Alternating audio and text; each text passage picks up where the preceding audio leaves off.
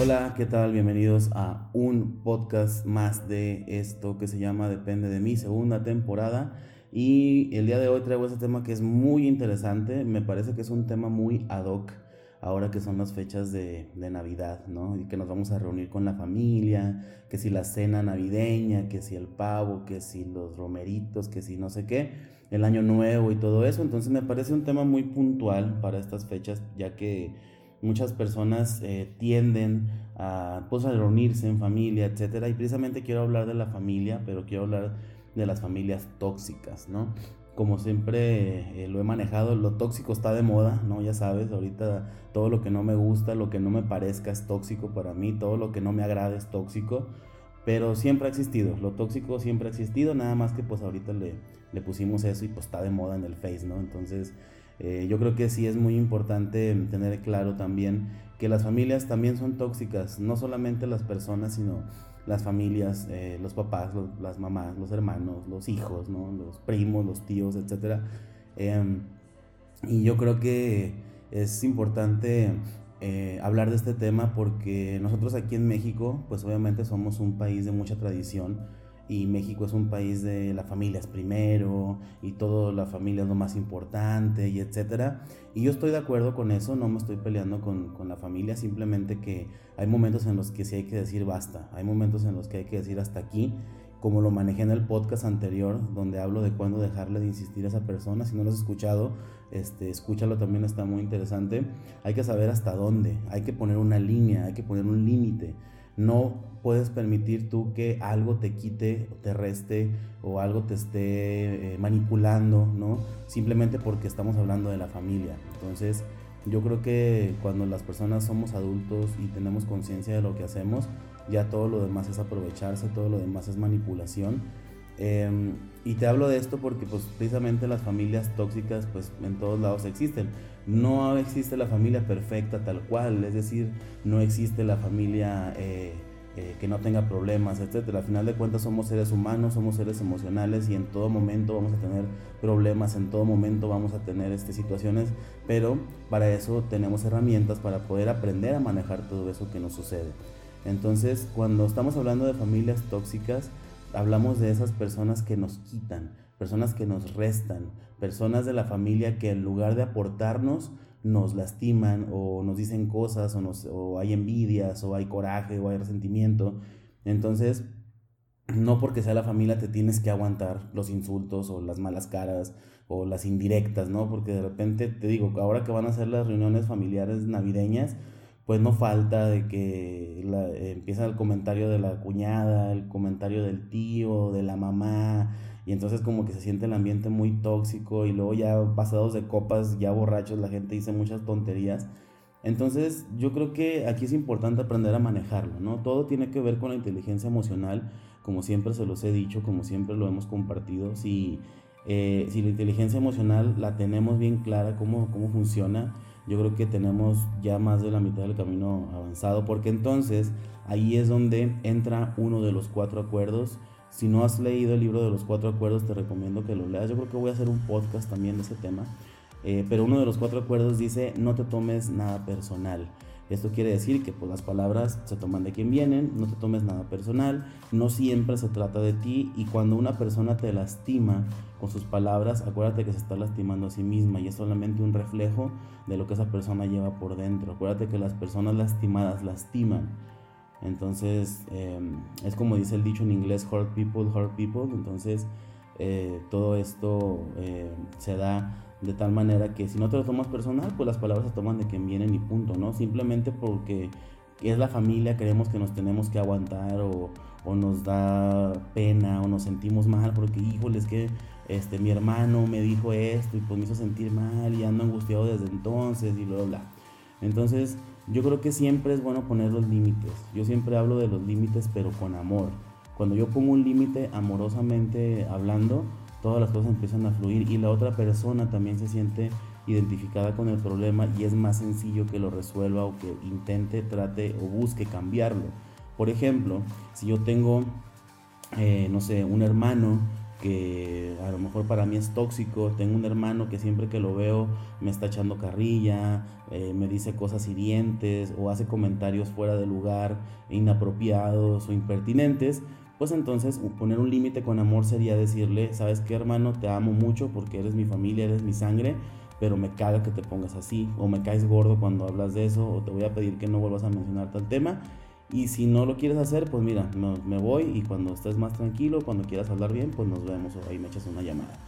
Y en ese momento puse un límite con amor. O sea, primero expresé lo que siento en cuanto a, esa persona como parte de mi familia, como parte de mi linaje. Este, pero también expresé lo que no me gusta. Entonces, siempre los límites son amorosos, porque si no ponemos un límite con amor, es el pleito.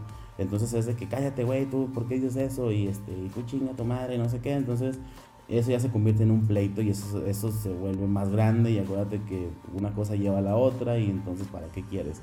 Siempre poner los límites con amor a las familias tóxicas es como que lo más ideal, ¿no? Entonces yo te invito a que, a que hagas esta introspección, a que te des cuenta si realmente tienes una familia tóxica o bien tú eres el tóxico de la familia porque también se vale aceptarlo y reconocerlo y cambiarlo, por supuesto eh, y de tal manera que aproveches estos espacios de, reunión para poder poner en práctica esto que te estoy diciendo, ¿no? De repente hay mucha gente que dice que yo no quiero ir con mi mamá porque son puros pleitos, porque cada vez que juntamos a la familia este, sale a colación el tema de la herencia o del dinero o de las propiedades o del primo, la familia, la hija de no sé quién. Entonces yo entiendo, somos seres humanos y como seres humanos nos encanta el drama, nos encanta el chisme, ¿no? Entonces, pero no se trata de que todo el tiempo te la vivas en eso. Es cierto que es lo que le da sabor a la vida, pero tampoco abusa, ¿no? Hay gente que se la vive en eso y pues no, no está padre. Entonces, yo creo que es muy buena oportunidad, es un espacio de oportunidad muy grande para poner en práctica las herramientas que te, que te estoy compartiendo.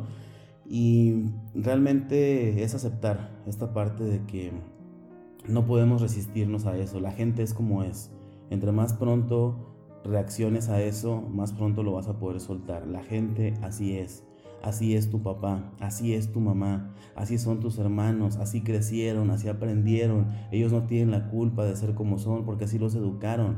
Entonces cuando tú aceptas eso, aceptas la individualidad del otro y lo entiendes y eres empático y te pones en sus zapatos, te pones en su mirada y entonces te vas a dar cuenta de que esa persona probablemente si te está lastimando es porque también está lastimada, pero tú no tienes la culpa de eso y tú no tienes por qué cargar con eso.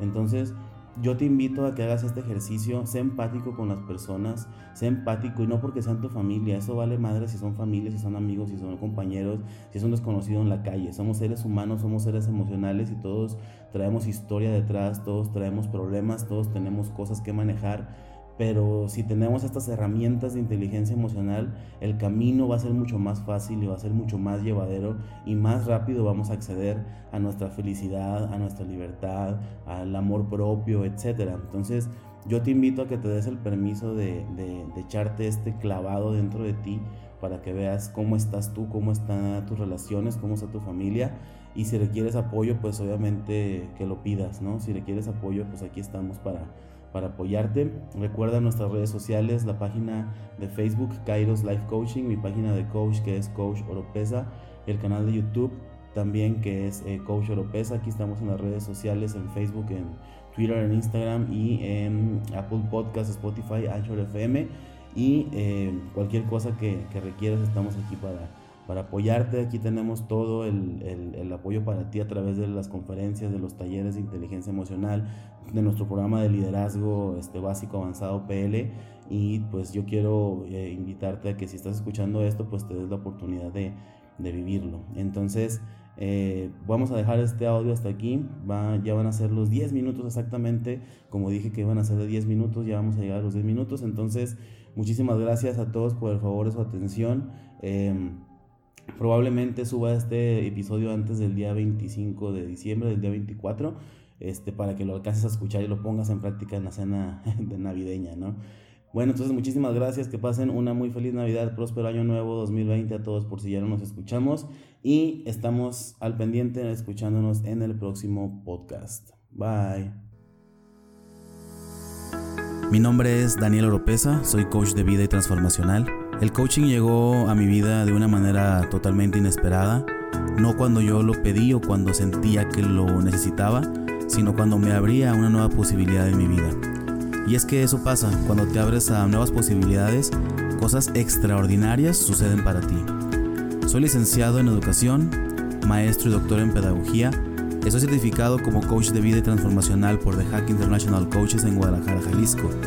He dado talleres y conferencias en México, Estados Unidos y Sudamérica.